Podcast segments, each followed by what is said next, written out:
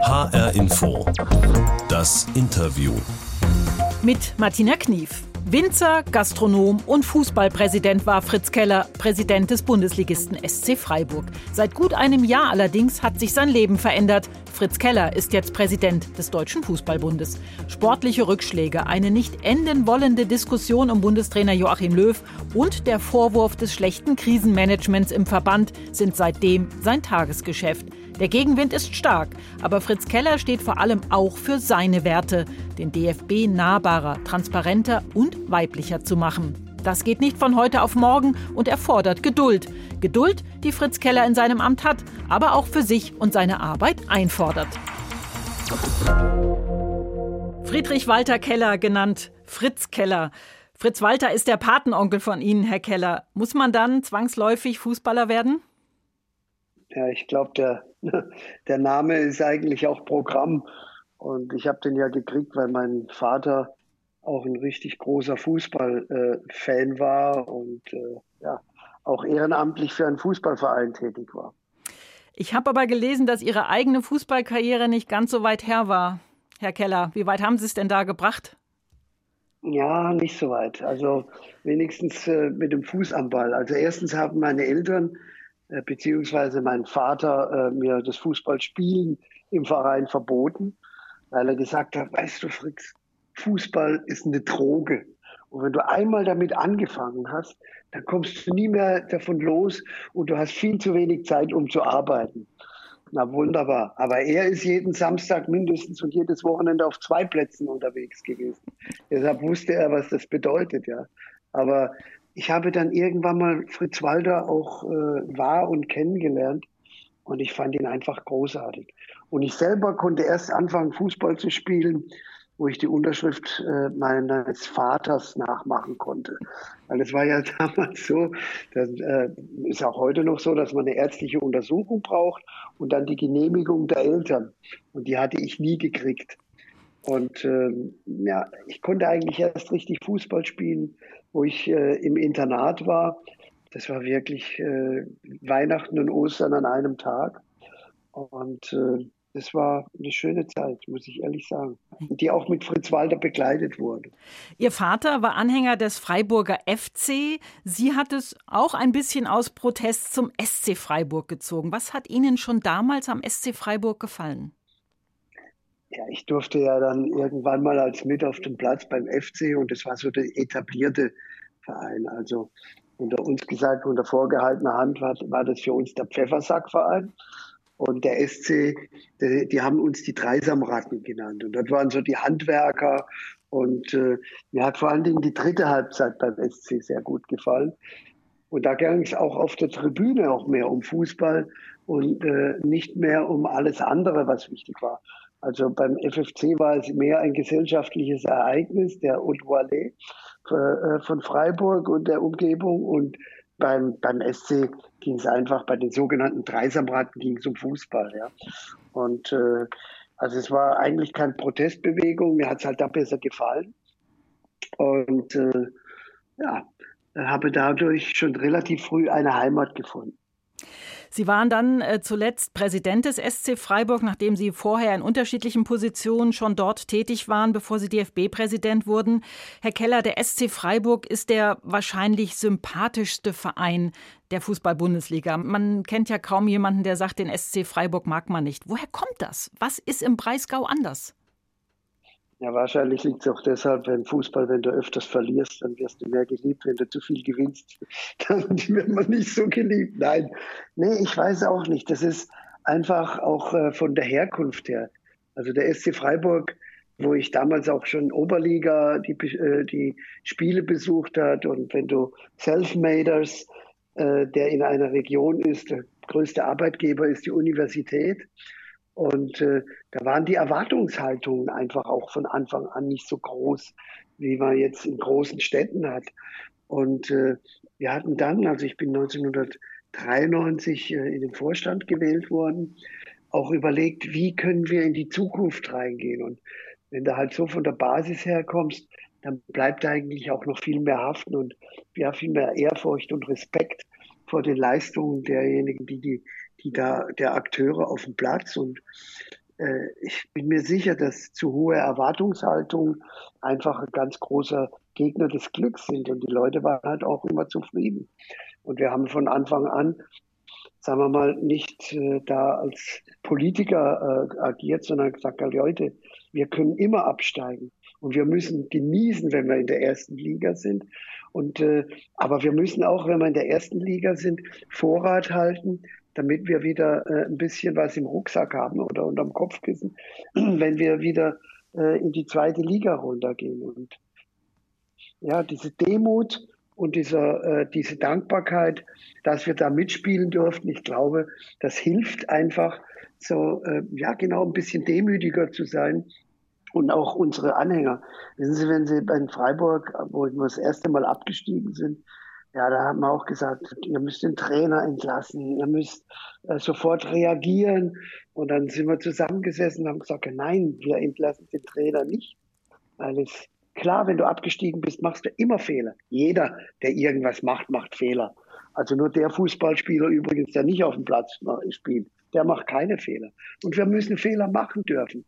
Und klar, aber ist, dass wir mit dem Trainer weitermachen. Dieses Jahr war grausam weil alle von uns gefordert haben, jetzt aber Schluss, der Trainer muss raus. Und das war genau die richtige Reaktion, weil wir das Jahr später schon wieder aufgestiegen sind. Übrigens mit dem gleichen Trainer. Und das haben wir schon öfters gemacht. Wenn du von jemandem überzeugt bist, dann musst du auch Verantwortung selber übernehmen und das nicht immer abschieben an andere.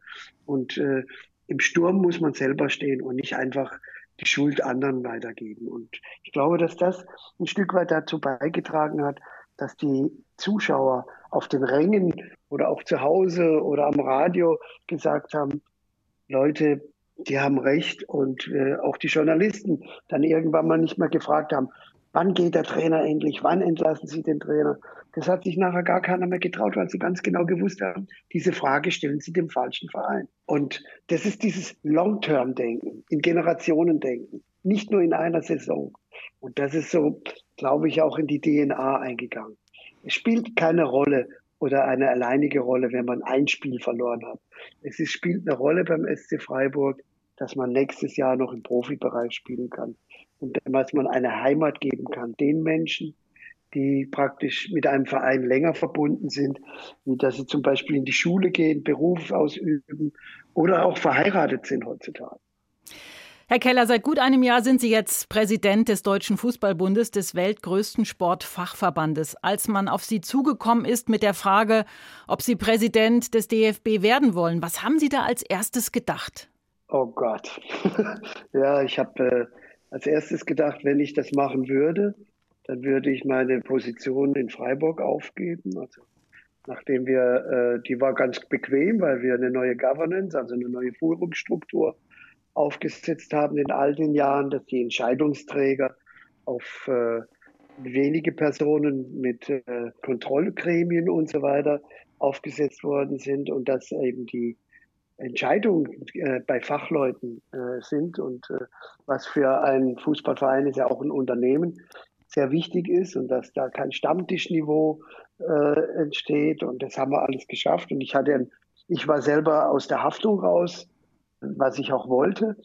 Äh, irgendwann mal war Präsident, den man selbst äh, beklatscht hat, wenn wir abgestiegen wären. Aber ich habe dann überlegt, mein Gott, das ist so eine schwere Aufgabe. Warum sind so viele einfach daran äh, gescheitert? Warum sind äh, die Präsidenten nicht so lange dort? Und das, und habe ich gesagt, okay, ich höre mal rein und sag mal, was wollen die eigentlich von dir? Warum haben die dich ausgesucht? Ja? Also ich habe mich ja nicht gemeldet, sondern wir sind äh, vermeintliche Fachleute, also Personalberater, ähm, zusammengesessen und haben dann mich rausgesucht. Und ich habe mich dann damit beschäftigt, habe mit denen geredet. Und in diesen Gesprächen kam dann klar heraus, ja, sie wollen einen haben, der mithilft zu verändern. Und äh, unter dieser Voraussetzung habe ich dann auch, bin ich auch dann auch eingegangen. Herr Keller, würden Sie mir mal bitte ein paar Sätze vervollständigen? Als DFB-Präsident muss ich vor allem in die Zukunft denken, an die nächste Generation denken, an die Spielerinnen und Spieler, die jetzt in den Dörfern, Stadtteilen spielen und die irgendwann mal eben ihre ganze Kraft entweder später als Trainerinnen äh, oder äh, als Profi oder in, an Betreuer in einem Verein weitermachen. Das Schlimmste an meinem Job ist, dass man manchmal von einem DFB-Präsident mehr erwartet wie von einer Bundeskanzler. Wenn ich einen richtig guten Rat brauche, dann frage ich? Dann frage ich meine Familie. Nie mehr mache ich den Fehler? Dass ich aufbrause, dass ich einfach mehr Ruhe brauche und äh, einfach dieses 24-Stunden-Konzept eben immer alles zuerst zu überlegen und langfristig und ruhiger angehen.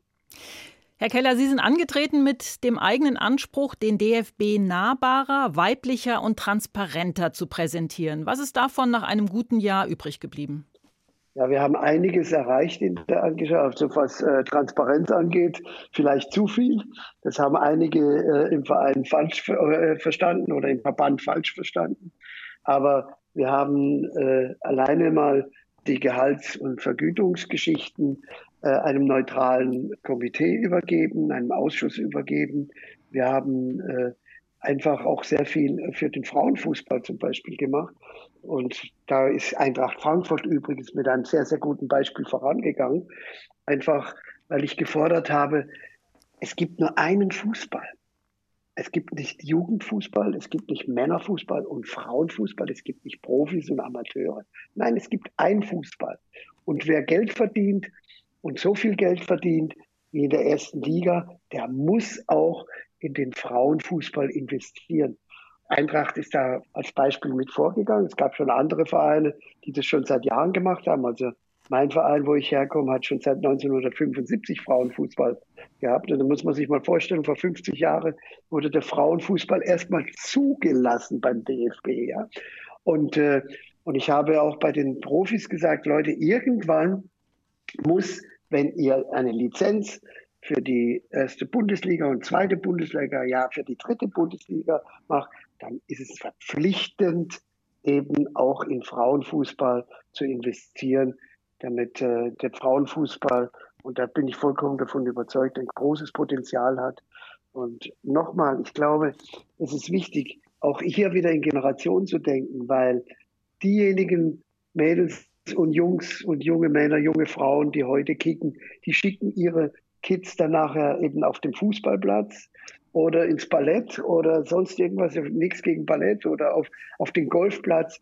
Aber ich finde, es gute, tut den Kids gut, wenn sie eine Mannschaftssportart betreiben, wo man in einem Team etwas erarbeitet, wo man lernt zu verlieren, wo man lernt zu gewinnen, wo man lernt, äh, aufeinander Acht zu geben. Und wenn einer einen Fehler macht und der Stürmer oder die Stürmerin vorne einen Fehler macht, dann weiß ich, da hinten sind noch ein paar, die meine Fehler ausgleichen. Und das ist eigentlich die beste Schule fürs Leben. Und das ist das, was ich an diesem Fußball so liebe. Und äh, dass man auch, ja, sagen wir mal, einen geordneten Takt reingeht, dass man einfach sagt, wenn das Spiel weg ist und abgepfiffen ist, dann gibt man sich die Hand und alle Konflikte, die da gewesen sind auf dem Platz, sie dann vergessen und freut sich auf die gemeinsame Arbeit. Und das ist das Schöne am Fußball. Deshalb liebe ich äh, unter anderem den Fußball so und eigentlich auch meinen Job. Herr Keller, einer Ihrer Lieblingssätze ist Sometimes you win, sometimes you learn. Also manchmal gewinnst du, manchmal lernst du. Haben Sie nach einem guten Jahr als DFB-Präsident mehr gewonnen oder mehr gelernt? Ich glaube, das hält sich so die Waage. Ich, ich bin immer noch am Lernen und ich bin wirklich an jedem Tag am Lernen. der DFB ist ein Dampfer und wo auch äh, sehr viele ältere Strukturen da sind. Zum Beispiel der Frauenanteil viel zu gering ist, was das Präsidium angeht dass man da vielleicht ein bisschen mehr Geduld haben muss. Und das muss ich auch noch lernen, ein bisschen geduldiger zu sein. Das ist eine schlechte Eigenschaft von mir. Ich will nicht immer geduldig sein. Manchmal muss man auch fordernd sein. Ja. Und das ist aber eine Geschichte, dazu werde ich immer stehen. Ich, äh, ich bin nicht irgendwo angetreten, um nur Mainstream auch in einem Verband zu sein, sondern ich bin geholt worden, um Dinge zu verändern. Und das werde ich auch tun. Und wenn es regnet, dann regnet es. Und wenn es stürmt, dann stürmt es. Und nach Regen kommt der Sonnenschein. Und wenn Sie ein Ziel haben und das Ziel, ja, so ist, den Fußball und den Verband zu verbessern, dann müssen Sie auch in Konflikte rein. Das ist doch klar. Fritz Keller, Präsident des DFB, heute zu Gast bei HR Info das Interview. Im Moment stürmt es nicht, sondern Sie kriegen richtig Gegenwind und müssen sich da gerade im Wind halten. Angefangen hat es mit diesem desaströsen 0 zu 6 zum Abschluss der Nations League in Spanien. Dann gab es eine große Diskussion um Bundestrainer Joachim Löw. Er ist noch Bundestrainer. Fehlten dem DFB die Alternativen oder hat er sie wirklich überzeugt? Nein, er hat uns überzeugt und nicht nur mich sondern das ist ja auch ein Gremium, das darüber entscheiden muss. Aber es ist doch legitim, da äh, nach so einem Spiel einfach zu diskutieren und sich die Zeit zu lassen und sich zu überzeugen zu lassen, dass der Wille da ist und das hat er gezeigt und dementsprechend äh, ist es auch gut so. Außerdem kann man und möchte ich auch niemals wegen einem Spiel in einem katastrophalen 0 zu 6, ja, aber das passiert im Fußball genauso, wie es auch mal ein 7 zu 1 äh, von Brasilien gegeben hat.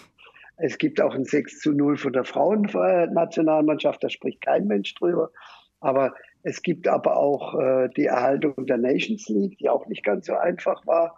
Und wir haben es noch in den Lostopf 1 geschafft, jetzt für die WM-Qualifikation, was uns natürlich den Vorteil bringt, dass wir nicht die ganz, ganz großen Nummern äh, für die Qualifikation vor der Brust haben.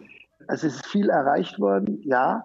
Wir haben die Erwartungshaltung nach 2014 äh, äh, wurden natürlich mit dem desaströsen Ausscheiden 2018 nicht geschafft. Und wir sind vollkommen davon überzeugt, dass Yogi Löw der Richtige ist.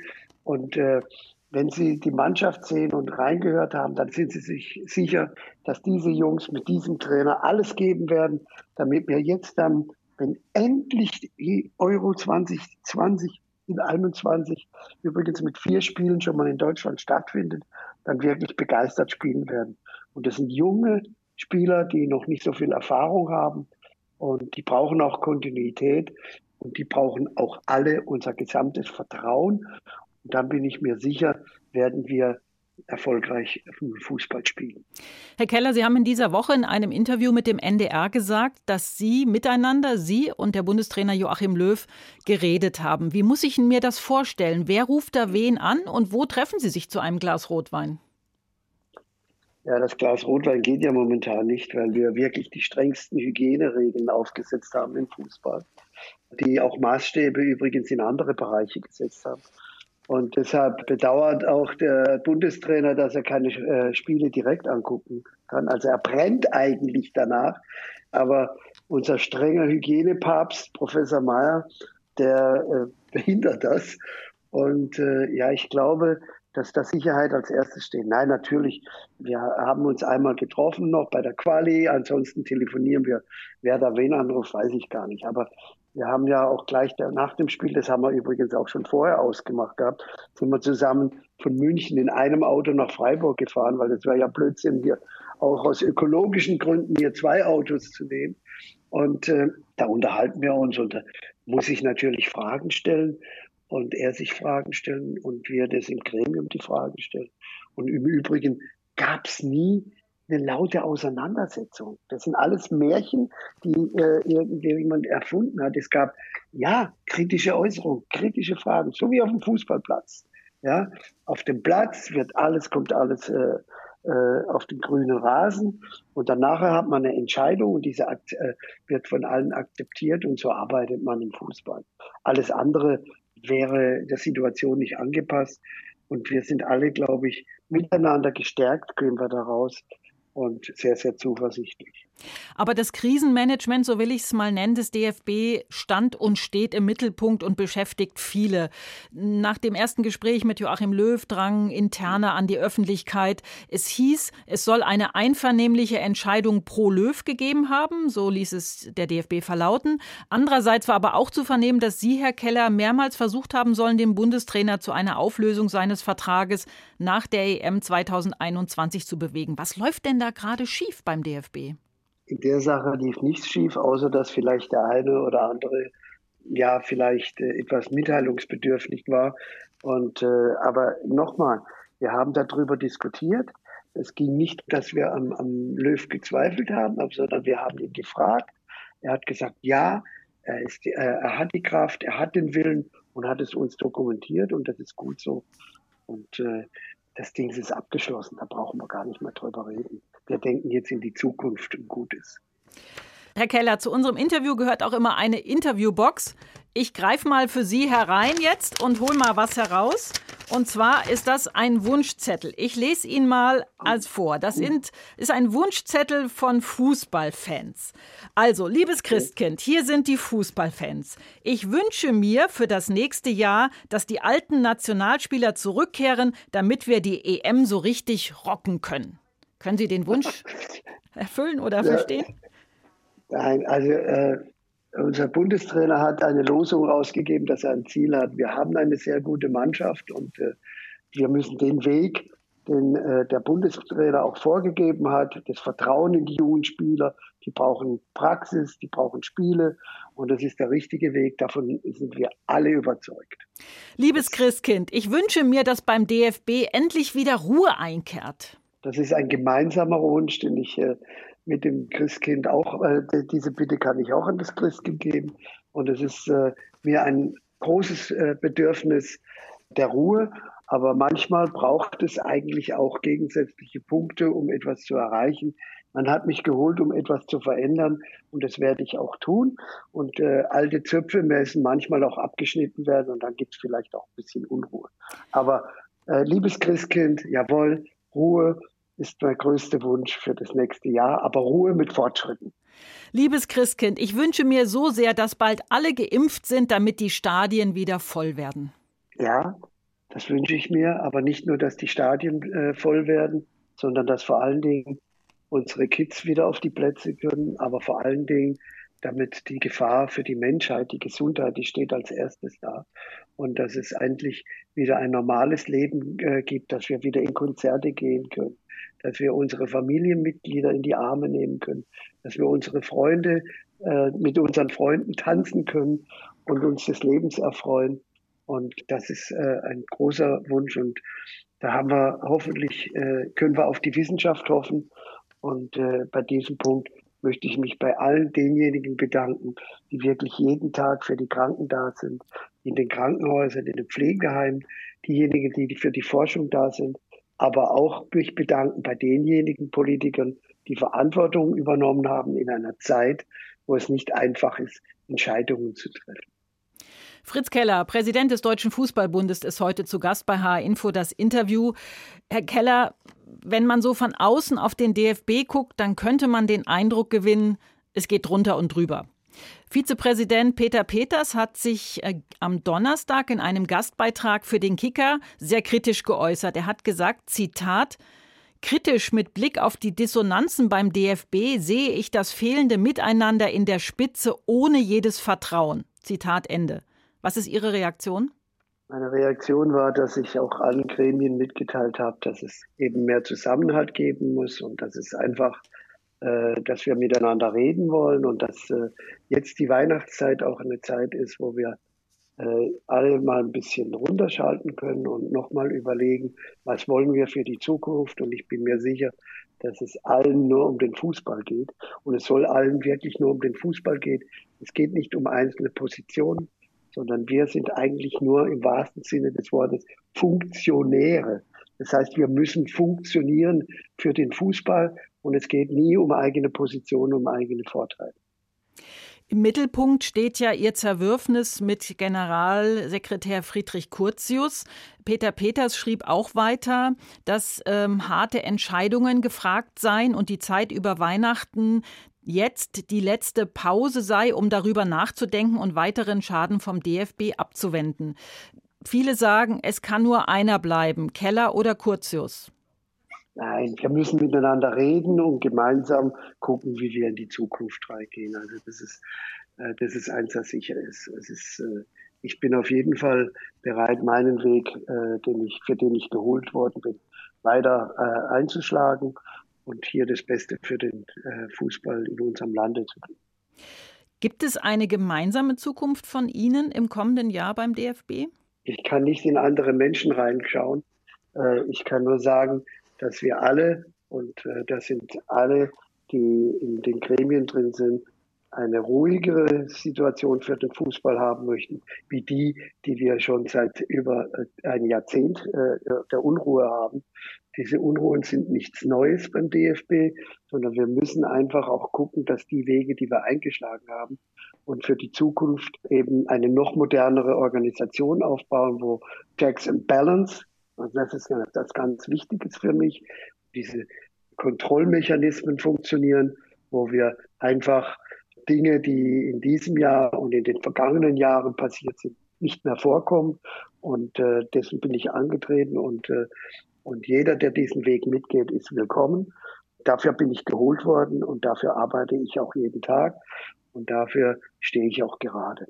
Haben Sie das Amt, Herr Keller, des DFB-Präsidenten unterschätzt?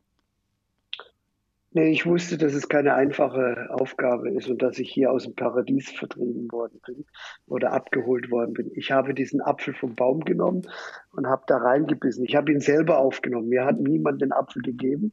Er wurde mir zwar von vielen Menschen äh, in die Hand gedrückt, aber ich muss Ihnen sagen, ich liebe diesen Sport so sehr.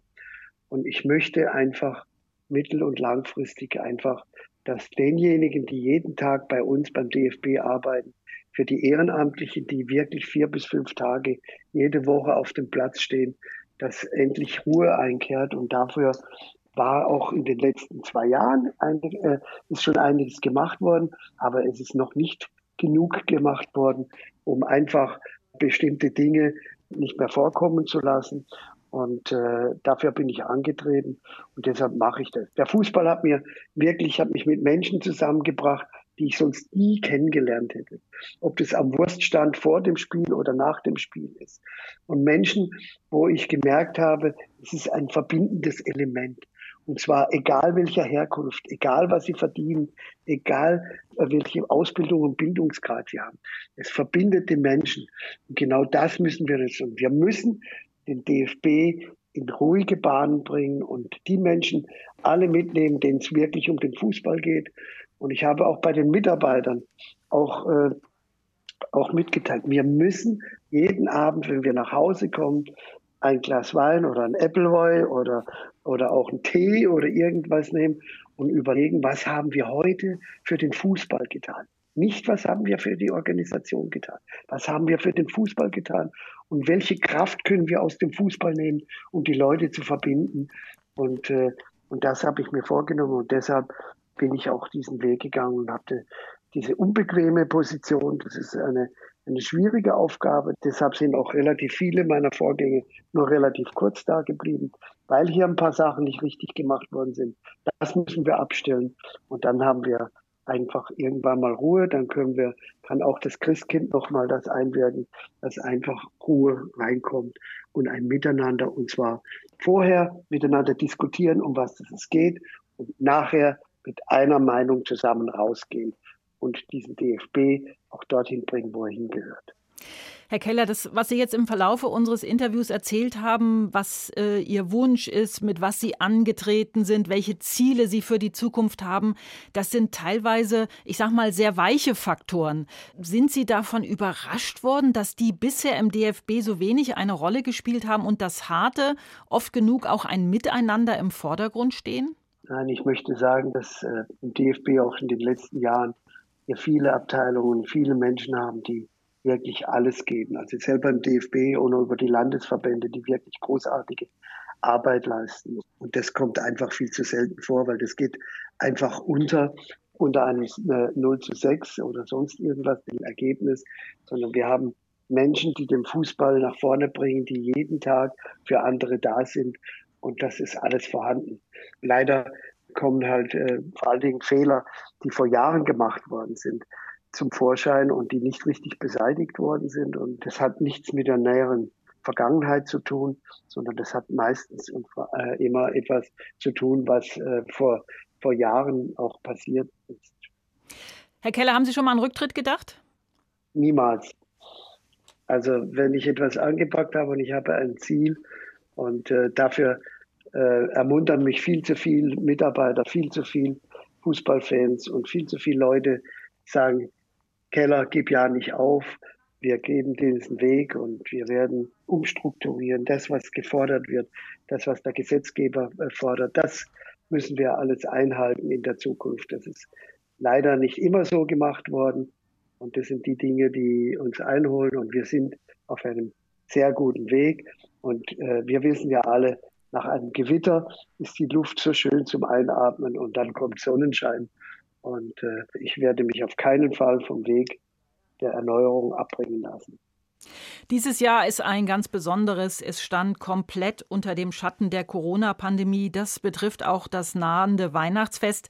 Herr Keller, zum Abschluss noch mal ein paar Fragen. Wie feiern Sie denn mit Ihrer Familie Weihnachten? Mit Kerzen am Baum oder mit LED-Lichtern?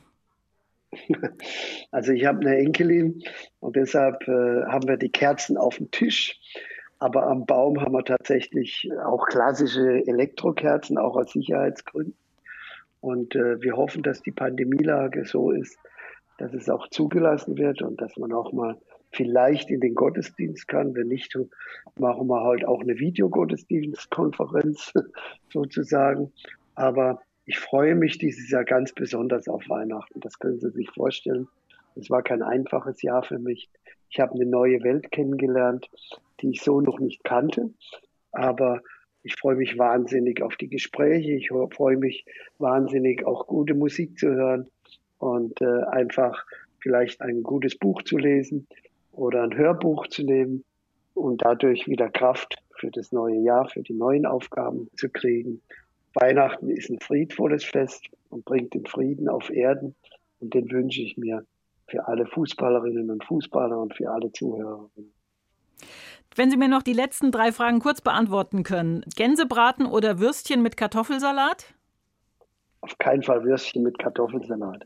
Also ich komme aus einer Region, wo wir großen Wert auf gutes Essen und Kulinarik und, und Weine äh, setzen. Aber ich muss echt sagen, ich habe, mein jüngster Sohn ist Koch, der sollte eigentlich in Paris jetzt arbeiten, in seinem Restaurant.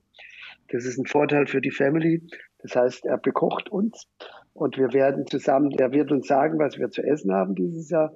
Klassisch gab es immer einen Gänsebraten, aber ich glaube, der möchte an uns was Neues ausprobieren. Aber ich bin voller Hoffnung, weil er kann dass wir ein großartiges Menü kriegen, bei dem wir alle zusammen mithelfen, das zu gestalten, weil das ist ja das Schöne am gemeinsamen Kochen. Das gemeinsame Einkaufen, zusammen vorzubereiten, zusammen am Herd zu stehen und ein gemeinsames Essen. Es gibt nichts Schöneres, wie ein Essen zu teilen und gemeinsam zu genießen und auch darüber zu reden. Weil Priya Samara sagte schon, sag mir, was du isst und ich sag dir, wer du bist. Herr Keller, was wünschen Sie sich für das Jahr 2021 mehr? Den EM-Titel mit den Männern oder dass Ruhe beim Deutschen Fußballbund einkehrt? Beides. Der EM-Titel, das wird schwierig, das wissen wir. Und Ruhe wird einkehren, dessen bin ich mir sicher. Vielen Dank, Fritz Keller, für das Interview und ich wünsche Ihnen an dieser Stelle schöne Weihnachten. Das wünsche ich Ihnen auch. Gesegnete Weihnachten und bleiben Sie gesund. Das Interview mit Fritz Keller gibt es auch als Podcast bei hrinforadio.de und in der ARD Audiothek. Mein Name ist Martina Knief.